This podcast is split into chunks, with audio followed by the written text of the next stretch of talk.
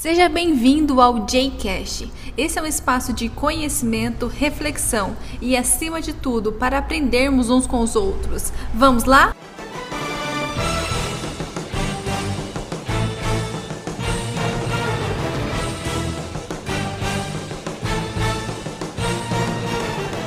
Olá pessoal, estamos aqui no mais um podcast com uma presença muito especial.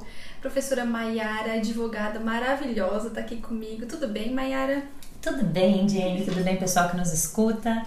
É um prazer participar do JCast, um projeto lindo que eu venho acompanhando desde o seu nascedouro e tenho certeza que, olha, vai voar muito alto, muito alto. Para quem não sabe, os bastidores, Mai e Cíntia, que gravou com a gente sobre o processo da criatividade, foram para mim a base para que tudo isso exista. Obrigada, meu amor. Vou chorar, sim. Vou chorar. Chora não, temos muitas emoções ainda por hoje.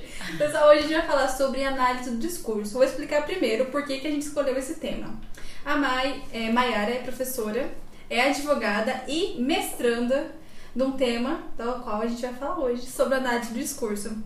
Mai, eu queria saber Primeiramente, qual que é a importância do discurso? Antes de adentrar tudo isso, qual que é a importância do discurso? Eu acho que para a gente começar a conceituar isso, é, não existe o ser humano sem o discurso. Tudo que a gente fala é em relação a alguma coisa. Então, a gente precisa desmistificar a diferença de oratória e discurso, que as pessoas confundem. Oratória é realmente a palavra, orar, falar, né? É se comunicar. Já o discurso ele é tido como efeitos de sentidos entre interlocutores. Então, eu necessito do outro para que o meu discurso tenha sentido. E a partir do momento que eu tenho o outro como receptor do meu discurso, as palavras se equivocam, os entendimentos são múltiplos, há falhas, há equívocos nessa comunicação, e é em razão de tudo isso é que a gente faz a análise dos discursos e os efeitos de sentido. Por quê? O mesmo discurso para receptores diferentes, em momentos históricos diferentes, em locais diferentes, vão significar de formas diferentes. Entendi. Então a, o discurso seria muito mais abrangente do que a oratória. Sim, sem dúvida. E esse discurso é mais, vamos supor, mais só texto ou só aqueles discursos de político? O que, que é o discurso Não, mais? A gente estuda em, em na, na linguística, a gente estuda que tudo é texto. Então, eu sou texto, eu comunico. É, a minha roupa é um texto, a minha forma de se portar é um texto, uma imagem é um texto, um quadro é um texto. Um quadro comunica, tem diversos efeitos de sentidos ali naquele quadro que é, trazem sensações e emoções para diferentes pessoas. Às vezes você vai ler a mesma tela, você vai ter um efeito de sentidos e outra pessoa vai ter outro efeito de sentidos, porque o quadro é um texto. Então eu tenho textos escritos, textos imagéticos, eu tenho textos em áudio hoje, o podcast é um texto. Ele comunica, ele traz um efeito de sentidos. Então, é, é muito mais abrangente do que a gente costuma pensar quando a gente estuda em diferentes textualidades e diferentes materialidades. Entendi, nossa, muito legal. E assim, agora vamos adentrar um pouquinho mais. Falamos de discurso e o que, que é análise do discurso. O seu mestrado é baseado em tudo isso ou é um pouco mais? Como é que funciona? Se puder explicar pra gente. Eu faço mestrado aqui na Unemat, no campus de Sinop, um mestrado em letras né, é, vinculado à faculdade de, de educação e linguagem. Então, dentro da linguística, da letras, nós dentro da letras nós temos duas, duas vertentes, que é a literatura e a linguística. E dentro da linguística, eu tenho diferentes áreas, sub-áreas da linguística. E uma dessas áreas é análise de discurso.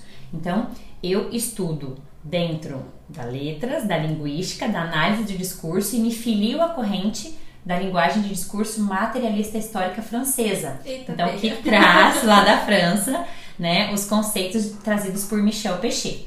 Existem outras teorias relacionadas à, análise de discurso. Então, Michel Pechet da França e aqui no Brasil, o nome, o expoente da análise de discurso do Brasil é Eni Orlandi. Então, são essas duas teorias a que eu me filio e estudo discursos dentro do meu mestrado é, dentro do seu mestrado, da análise do discurso, sobre o que ele é, é, como é que são as condições, como é que vocês conseguem analisar, por exemplo, os requisitos, os protocolos aos quais analisar um discurso?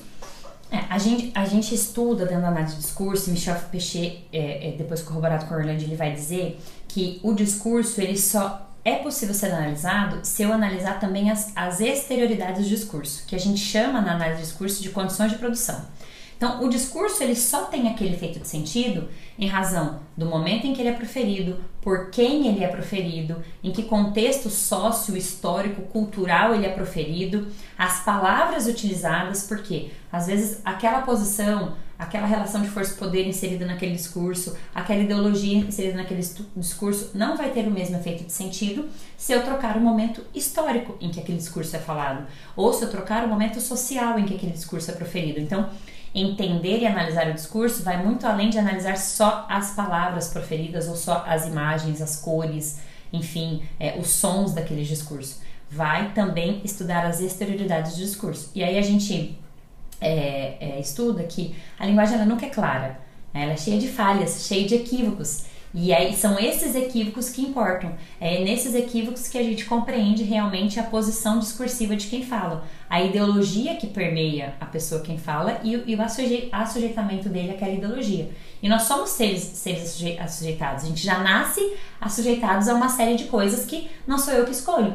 Então eu não escolho a língua que eu falo, né? Então eu já nasci sujeitado à língua em razão do local em que eu nasci, em que eu me filiei. Então existem acontecimentos históricos, culturais e sociais que me assujeitam às situações da minha vida. Então, entender essa exterioridade, ela é imprescindível para compreender quem diz, por que diz e qual a filiação de quem diz. Entendi. E é muito legal isso, né? De você olhar para o outro e ver além do que ele está te falando. É fantástico. Eu falo que é um divisor de águas, assim. Estudar análise de discurso é, e as pessoas pensam que é, não tem nada a ver com o direito, porque nós estamos lá na linguística, lá na letras, mas isso faz total sentido para quem me constitui hoje, para a profissão que eu exerço hoje. Então, eu na posição professor, eu tenho um discurso. Eu, quando eu sento na posição aluno, é, você tem um discurso de aluno. Aquele mesmo discurso fala, professora, mas está muito em cima da hora para mandar o artigo, né? A professora já para semana que vem. Então, percebe que a posição que o sujeito ocupa no discurso vai dizer muito dele. Então, é, é, incrível, porque dentro do direito, você lida muito com o poder da palavra e o poder da escrita. E as palavras significam, né? Então, é, aquilo que você fala e conforme fala no, no momento em que você fala, significa. E aí você entra com a retórica, entra com a argumentação, isso tem um efeito de sentidos completamente diferentes. E a gente até estava comentando antes como é que, como é, essa influência, entender isso é importante. Por exemplo, um advogado entender quem é o juiz, quem são as partes, para fazer a petição corretamente, adequada àquele momento, àquela circunstância. A gente comentou também antes, é muito bom, a gente conversa muito antes sobre a Lei Maria da Penha, que agora a gente está com uma campanha aqui em Sinop muito importante. Você podia falar um pouquinho para a gente sobre isso? Sim.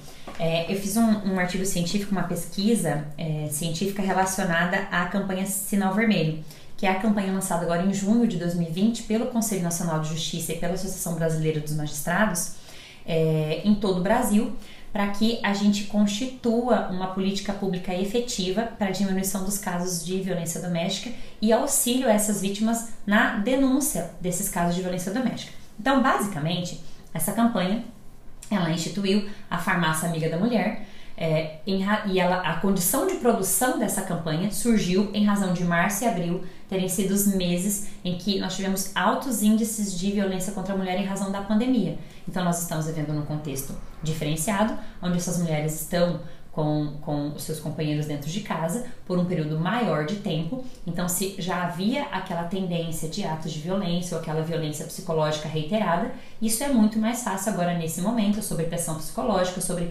diversos fatores que mexem com os nossos emocionais. Isso virá um ato de agressão, enfim, e aumentar para outros tipos de violência. Então, em razão dessa constatação, que é o que a gente chama de, da condição de produção desse discurso, a campanha Sinal Vermelho, esse discurso jurídico da campanha Sinal Vermelho, ele não surgiu por acaso. Eu tenho condições de produção que influenciaram a essa produção de sentidos.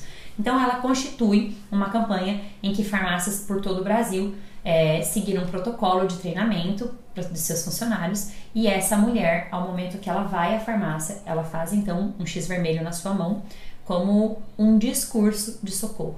E aí onde a gente vê exatamente que o discurso ele não precisa ter a oratória. É um discurso que fala. O discurso fala por si. O X fala por si. O sinal vermelho fala por si. O ambiente em que ele é mostrado fala por si. E o efeito de sentido já é claro, já está posto naquela, naquela situação. E aí ela vai apresentar esse X, né, enfim, de forma disfarçada ao atendente, e aí o atendente vai seguir todo o protocolo estabelecido pelo CNJ de amparo, comunicação às autoridades é, e proteção a essa vítima de violência doméstica. E aí, quando a gente fala em condição de produção desse discurso, a gente vai analisar não só é, o momento social que nós estamos vivendo, de pandemia, de saúde pública, mas a gente vai analisar os, a memória discursiva por trás desse discurso. Então, esse discurso de violência doméstica, ele é oriundo da Lei Maria da Penha. Por sua vez, quem foi Maria da Penha? Né? Quem, em que momento histórico ela viveu, o que ela lutou, qual foi o propósito de vida dela, em que ambiente ela estava inserida, né? qual foi a grande luta de vida dela, em que momento sócio-histórico que nós tivemos a, a sanção da Lei Maria da Penha. E se você for estudar a, a, a Constituição da Lei Maria da Penha, é, como foi a aprovação dela no Senado, na Câmara, a sanção dela, enfim, tudo isso importa. Tudo isso faz parte de uma memória discursiva que às vezes a gente não se dá conta. Mas quando eu penso em Maria da Penha, vem muitas memórias nesse meu discurso. E quando eu penso na campanha Sinal Vermelho, eu tenho memórias implícitas também dentro desse discurso. Então, o último trabalho que eu fiz, que eu apresentei inclusive num, num evento científico jurídico, é, foi sobre essa análise, a, campanha, a campanha Sinal Vermelho, instituída pelo CNJ aqui em Sinop. Como ela se materializou? Como essa campanha lançada de forma nacional chegou aqui em Sinop? Como ela se materializou? Então a gente analisou todos os folders, as propagandas, os noticiários de lançamento da campanha Sinal Vermelho aqui em Sinop e a gente constituiu muitos sentidos. Por quê? A gente é, constatou, como conclusão desse nosso trabalho, que eu fiz junto com uma colega do mestrado e com uma professora é, da Unemate, nós analisamos que aqui em Sinop, mais uma vez saiu na vanguarda.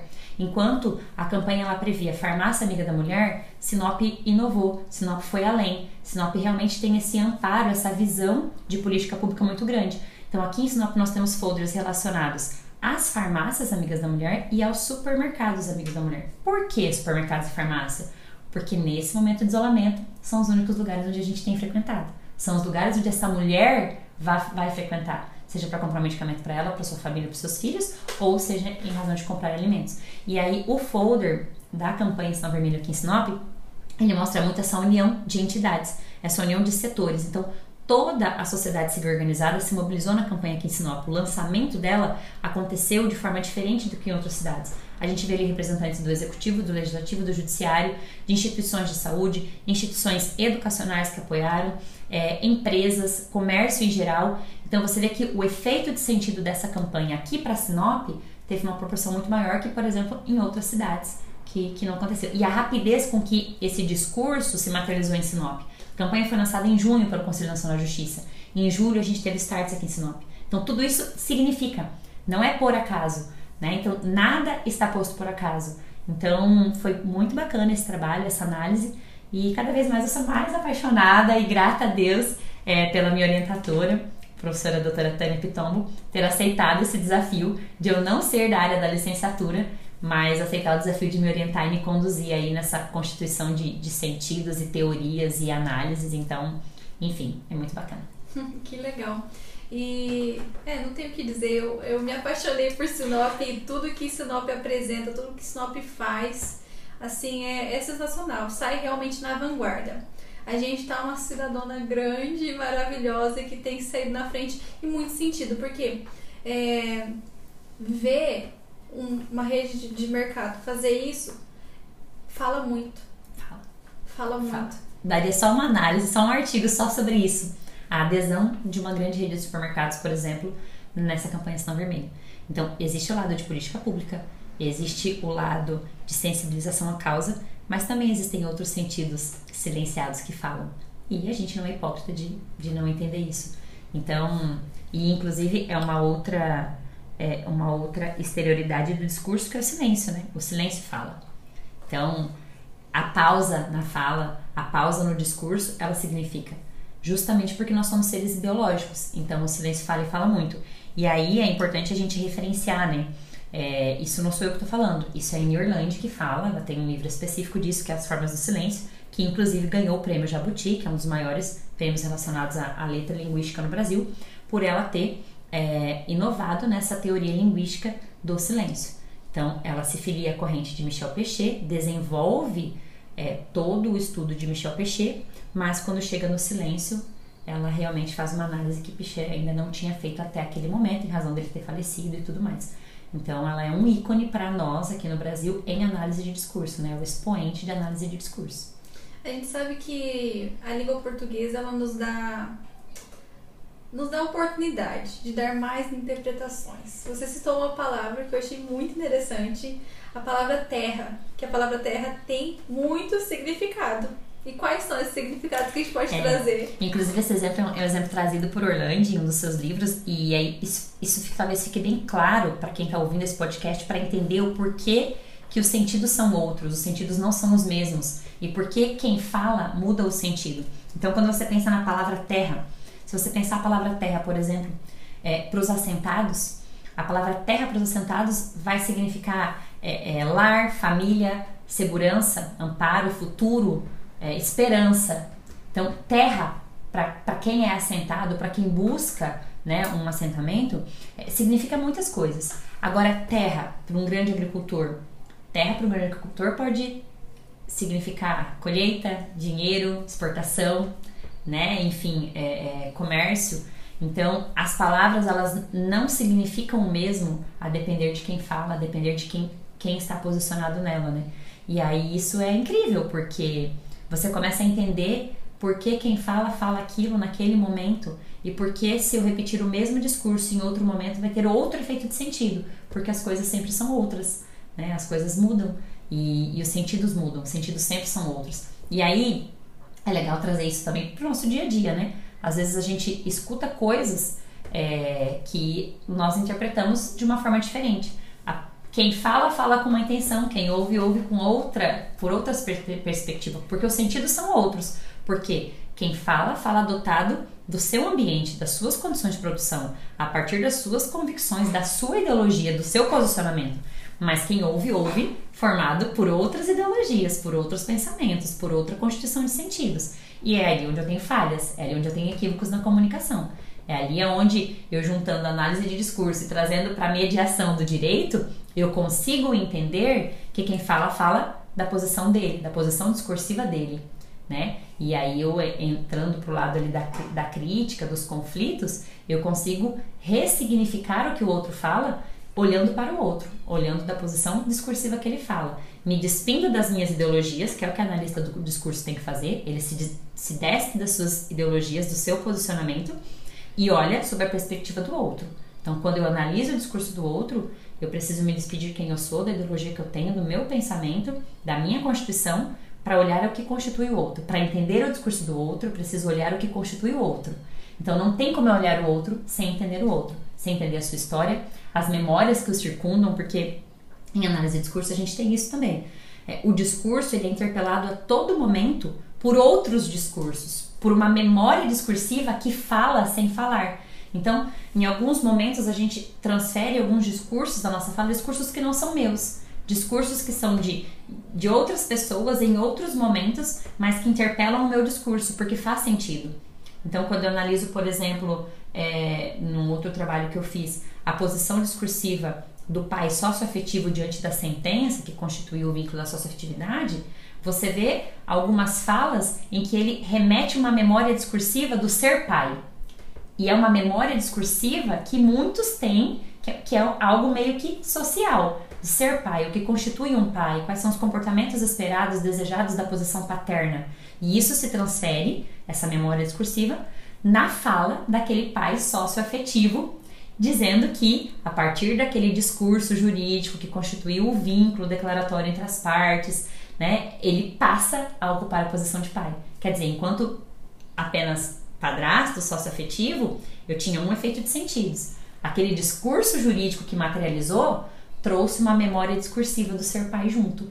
E esse discurso do ser pai não é o discurso dele, é um discurso que atravessa décadas, centenas, milênios de anos e que vem constituindo todo um dizer, né?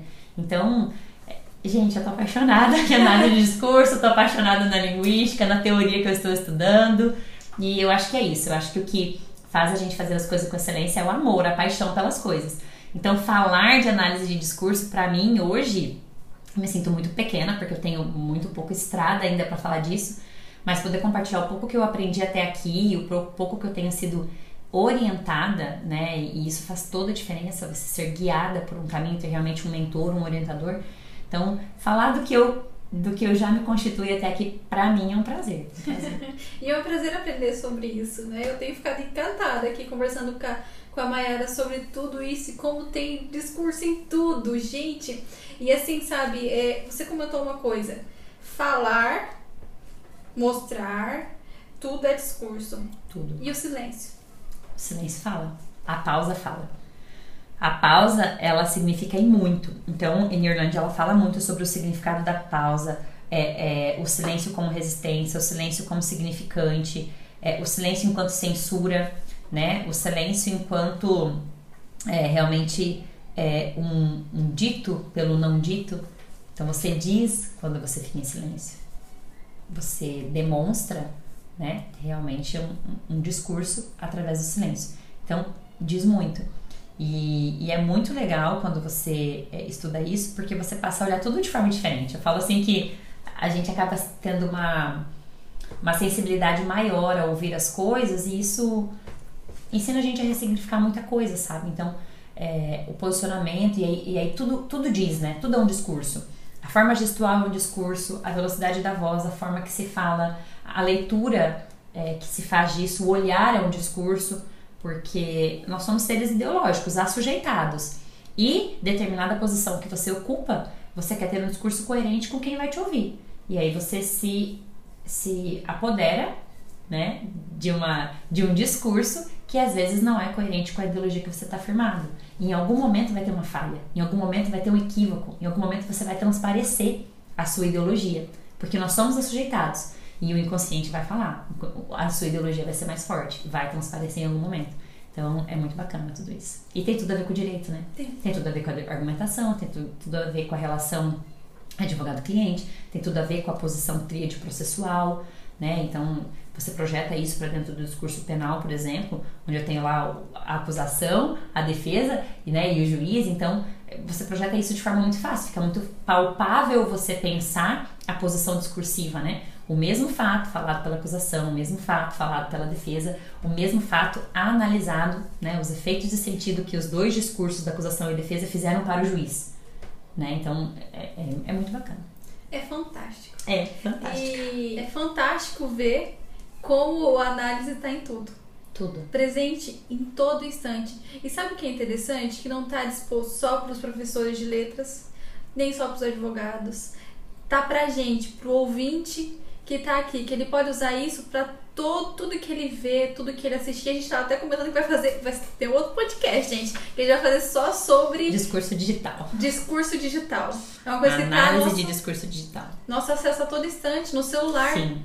Eu tô ali no meu Instagram, eu tô analisando. E no discurso digital tudo é muito mais rápido, né? Volátil, porque é, se você não está é, amparado pelo que está acontecendo, o discurso digital não vai fazer sentido para você. Aquele meme, aquela piada, aquela aquilo que está no digital não vai te constituir. Não tem coisa pior. Então, então você mostrar um meme e a pessoa não entender de onde Então, é assim, aquilo. no discurso digital eu tenho outros efeitos de sentidos que só fazem sentidos para quem está no digital. Então, é muito legal. E aí, quem fala de análise de discurso digital no Brasil é a Cristiane Dias, é, que é uma das, das professoras, uma das obras que eu tenho estudado para a dissertação do mestrado. Muito interessante. E assim, é, saber é poder. Eu já falava isso. Língua é poder, né? É, conhecereis a verdade e a verdade vos libertará. Mas assim, com todo esse conhecimento, com toda essa análise, que até a gente conversou no podcast, acho que foi o quarto, o professor Gervaso, que refletir a todo instante, você reflete sobre as circunstâncias, você não é mais a manada. Porque o que é a manada a média? É o pessoal que ouve, não pensa no que as pessoas falam, ouve um discurso político, religioso, de todas as áreas e não reflete sobre aquilo, não pensa, não realmente para e pensa naquilo que está acontecendo, deixa levar, deixa entrar na sua cabeça e não fez sentido nenhum aquilo para você porque não te mudou, não te fez pensar, não te fez nem, nem chegar à conclusão, isso tá certo ou isso tá errado. Então quando a gente faz isso, esse crescimento tudo mais, a gente é mais feliz ou a gente fica mais infeliz e desesperado? Eu acho que você é mais feliz na medida que você se torna mais crítico, mas também entendendo a posição do outro, né? Você analisa o discurso do outro pela perspectiva dele. Então, eu, eu penso hoje que entendendo a análise do discurso e trazendo para minha vida, a gente acaba fazendo análises o tempo inteiro, porque nós somos seres humanos e acabamos fazendo julgamentos a partir das nossas perspectivas. Mas você fazer essa análise a partir da teoria da análise do discurso, entendendo o discurso do outro, a exterioridade que constitui o outro, você acaba se, se despindo de julgamento, despindo das suas ideologias para fazer essas análises, né? Então, assim, você lida muito, muito melhor com as críticas, você muda, lida muito melhor com, os, com, com as palavras que os outros preferem contra você, a partir do momento que você ressignifica tudo. Isso pertence ao outro, isso é ideologia do outro, que o outro pensa sobre mim, né? Então, é, eu falo que foi um presente de Deus mesmo esse mestrado, estudar essa teoria. Existem coisas maravilhosas dentro da linguística que eu tenho estudado, que tenho, assim, estado apaixonada. Então, estudar letramento e sociedades, formas de letramento, estudar sociolinguística, que é maravilhoso, estudar fronteiras agora que eu estou estudando, são coisas que realmente têm me feito muito bem. Mas eu sou apaixonada pela análise de discurso e, assim, quero muito aprofundar os estudos nessa área porque tem tudo a ver. E aí já fica uma dica é, se alguém do direito que está nos ouvindo, existe inclusive alguns mestrados, alguns programas de pós-graduação de mestrado e doutorado do direito que tem disciplinas de análise de discurso jurídico, que a gente estuda é, realmente o, o efeito de sentido daquele discurso jurídico produzido naquele momento da, da história, da memória, naquele caso concreto, para aquelas partes, para aquela situação. Né? Então, é muito legal. Existem teses de dissertações, é, teses e dissertações disponíveis na internet maravilhosa sobre análise de discurso jurídico. Então, assim, é possível trazer a AD para o direito, é possível trazer a AD lá para o jornalismo. Inclusive, tem uma professora mestra é, aqui em Sinop que fez o mestrado dela aqui pelo programa do PPG Letras da Unemat e ela analisou propagandas é, televisivas. Aquela propaganda que todos nós, nós conhecemos, Agretec, Agropop, Agrotudo. Então, ela analisou o discurso do agro dessa propaganda. E ela é professora de jornalismo. Então, você vê que a AD ela faz sentido e ela permeia toda a nossa vida, né? todos os nossos discursos. Então, isso faz. Ela seria sentido. interdisciplinar? Ela tá em todos, ela pode estar em todas as Ela é uma disciplina da linguística, ela é uma disciplina da letras da linguística. Mas ela as análises feitas pela AD podem ser análises de qualquer coisa. Você pode analisar uma tela, você pode analisar um, um post que seja de qualquer outra, outro conteúdo, você pode analisar uma sentença, você pode analisar enfim, é um discurso é, é, televisionado de qualquer ramo, né? Então, existe uma outra dissertação produzida aqui pelo programa aqui de Sinop, que analisou, por exemplo, os jornais, o Sinopiano, que foi o primeiro jornal da cidade de Sinop, lá da época da, da colonização de Sinop. Então, é incrível as análises que, que o, o, o professor agora está terminando o doutorado, o Dr. Leandro, fez, é, justamente porque ele faz análise sobre quem morava aqui tinha a imagem daqui, mas a imagem que se fazia daqui era uma imagem que se fazia para quê? Para atrair outras pessoas para cá. Então, as matérias do Sinopiano são matérias fantásticas. E a análise que, que o, o Leandro fez são análises muito profundas, assim. Então, você vê que não era por acaso que aquelas, aquelas matérias, aquelas notícias estavam no Sinopiano, porque o Sinopiano não era, apesar de ser Sinop, um jornal de Sinop, não era feito para circular aqui. Ele era feito para ir lá para o Paraná e circular para lá, para que as pessoas desejassem vir para cá. Então, isso é incrível. Então, eu, eu acho que realmente, para mim, assim, foi um divisor de águas. Assim, há uma Maiara antes do mestrado, uma Maiara agora durante o mestrado. E eu quero acreditar que vai ser uma Maiara depois do mestrado. Sem dúvida, né? Porque nenhum homem pode se banhar no mesmo rio, porque o rio não é mesmo nem a pessoa. Então, a cada leitura, a cada artigo que você produz, lê, acompanha, você se transforma e a gente também. Mai, muito obrigada por esse podcast. Para mim, assim, cada episódio tem sido aulas maravilhosas. Tenho sido uma aluna aqui, aprendendo com cada um que aparece, que a gente participa aqui. Muito obrigada pela sua contribuição, pela essa aula. E temos próximo podcast, viu, gente? Gente, muito obrigada pela atenção. Jenny, obrigada pelo carinho, pelo convite. É, eu ainda sou um bebê em AD, mas um bebê apaixonado. Então, para mim, quando a, a, eu acho que eu falo tanto, tanto do que do que eu estou estudando, que a gente assim, não, a gente tem que falar sobre isso. Eu falei, poxa, vamos falar então, né? O que eu já sei, é, tenho o maior prazer em compartilhar. E eu acho que é isso. Acho que se a gente pode resumir todo esse podcast é se permitam, se abram para o novo, sabe? Estudem, pensem fora da caixa, vão fazer algo que não, não, não é exatamente a sua, a sua linha principal, porque há muito saber e há muito conhecimento fora da sua, da sua linha inicial.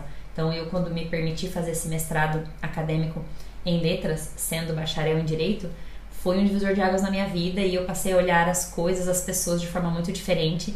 E como é lindo ver a inspiração de pessoas de outras áreas que hoje eu me inspiro completamente na forma de, de ser professor, na forma é, é, de lidar com as pessoas e, do, e do, que, do que realmente vai me constituir daqui para frente. Então, assim, leiam, gente, não há nada mais maravilhoso do que você é, aprender e viajar através da leitura e isso muda completamente a vida da gente. E vou fazer até um merchan aqui, né, do nosso clube do livro, Maera participa. Sim, gente, olha só, ó, você que está nos ouvindo, grupo do Telegram Clube do Livro.